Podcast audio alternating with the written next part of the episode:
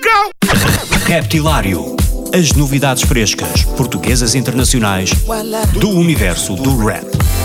Spells around the clock, dance around the Das rimas mais originais dos MCs aos beats mais pesados dos produtores. Dos grupos mais conhecidos aos novos talentos do underground. Terça-feira, às 22 horas na NIT FM, com Ricardo Farinha. Yamo People, daqui é Neni, no Reptilário, estamos aí.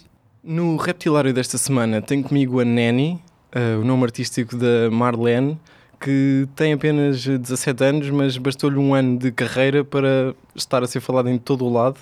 Nanny, queria começar antes de, de irmos para o presente e daquilo que tens feito recentemente Yeah. e, e do que vais ter para o futuro, claro.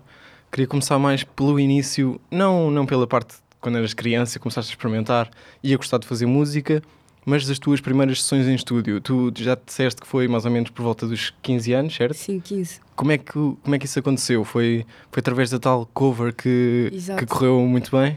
Yeah, eu antes fazia covers para o Instagram e depois, entretanto, vim fazer uma da Wet, da música hum, da Wet Bad Gang, que é Uhum. Devia Ir.